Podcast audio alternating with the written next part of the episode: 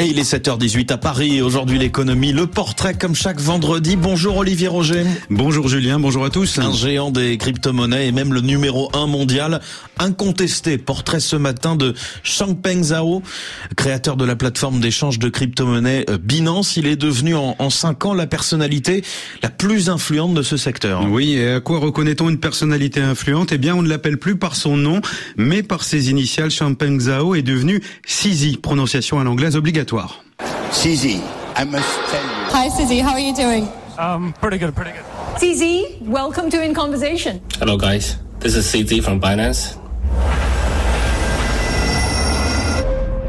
Who is CZ? Alors c'est un peu Julien Coquelroem comme si on vous appelait JC Jésus-Christ.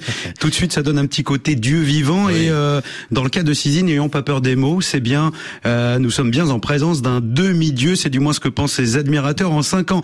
Il a fait de Binance la plus grande et la plus riche de toutes les plateformes d'échange de crypto-monnaies, 120 millions d'utilisateurs au bas mot, 120 millions de personnes dans le monde qui vendent et achètent des crypto-monnaies grâce à lui, c'est 35 à 40% de la clientèle totale sur la planète. En 2021, les transactions financières sur Binance, les flux donc, représentaient, tenez-vous bien JC, 34 000 milliards de dollars.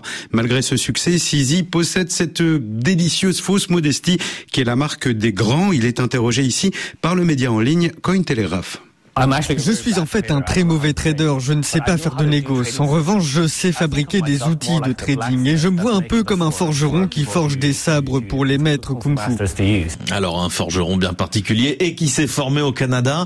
Changpeng Zhao est né euh, en Chine, mais après la répression de la place Tiananmen, ses parents, qui étaient tous deux enseignants, euh, ont fui vers le Canada. Oui, Sizi est alors âgé de 12 ans, il grandit à Vancouver, il fait des études d'informatique à Montréal, part travailler à Tokyo et New York où il développe des logiciels de trading boursier. Enfin, il rejoint plusieurs plateformes d'échange de crypto-monnaies avant de se décider à créer la sienne en 2017 et dès le départ le ton est donné, comme l'explique le journaliste Raphaël Bloch, cofondateur du site The Big Whale, il suit attentivement la carrière de Sizi.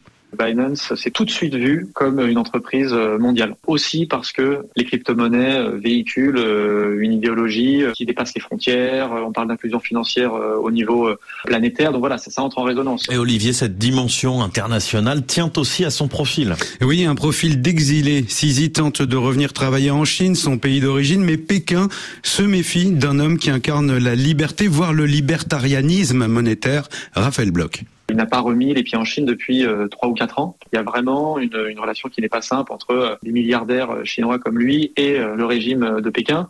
Donc voilà, il y a évidemment sa trajectoire personnelle, mais il y a quand même aussi un contexte qui fait que vous êtes sur une industrie qui est mondiale et puis vous avez en plus un acteur d'origine chinoise qui euh, n'a pas eu d'autre choix que d'aller à la conquête euh, du vaste monde. Le conquérant Sisi a compris avant tout le monde qu'il fallait offrir une plateforme à la fois simple pour le grand public et experte pour les financiers aguerris. De plus, Binance est arrivé sur le marché au bon moment, c'est-à-dire au moment où les cryptos explosent sur la planète. Alors une question se pose, est-on en présence d'un génie ou d'un petit malin? Réponse, Raphaël Bloch.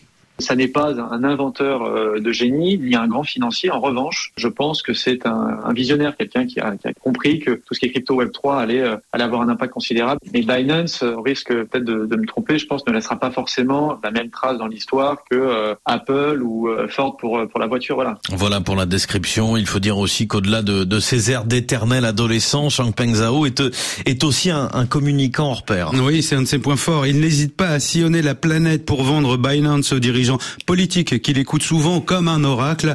Sisi rebat les cartes de la finance mondiale. Ce n'est pas le loup de Wall Street, mais plutôt un geek qui a parfaitement compris comment donner de la valeur à un marché largement spéculatif. Olivier Roger, OR, il faudra voir à quoi ça correspond. Aujourd'hui, Merci, le portrait. Merci beaucoup.